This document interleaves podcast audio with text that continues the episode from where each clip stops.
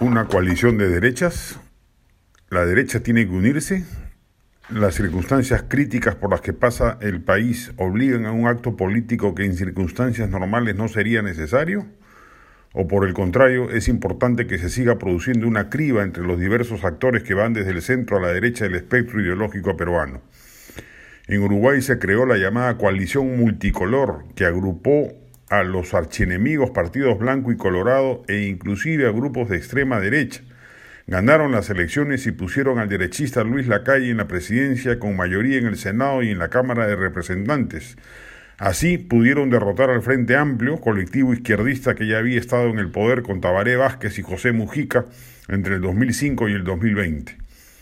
En el Perú los hechos no parecen obligar a ello. La izquierda no solo ha sufrido un enorme desprestigio en su corta gestión gubernativa con Pedro Castillo, sino que se ha dividido entre los sectores radicales y los que desde dicha orilla, coincidiendo con la extrema derecha, llaman a los moderados caviares defensores del establishment. No hay pues un gran enemigo al frente, y salvo que se produzca una vacancia expresa y precoz, no hay forma de que resurja algún candidato disruptivo de izquierda en el futuro mediato o inmediato. La derecha no tendría necesidad de unirse electoralmente para alcanzar el poder.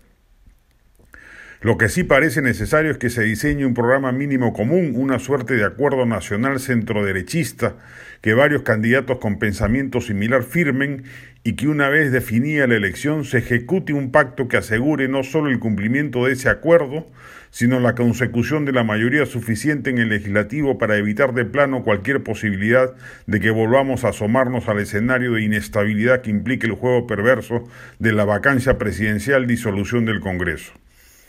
Se necesitan tres o cuatro lustros continuos de gobiernos de derecha para asegurar, esta vez construyendo en paralelo un Estado eficiente y moderno, especialmente en salud y educación públicas, que el país prospere lo suficiente para desterrar para siempre extravíos populistas o regresiones izquierdistas.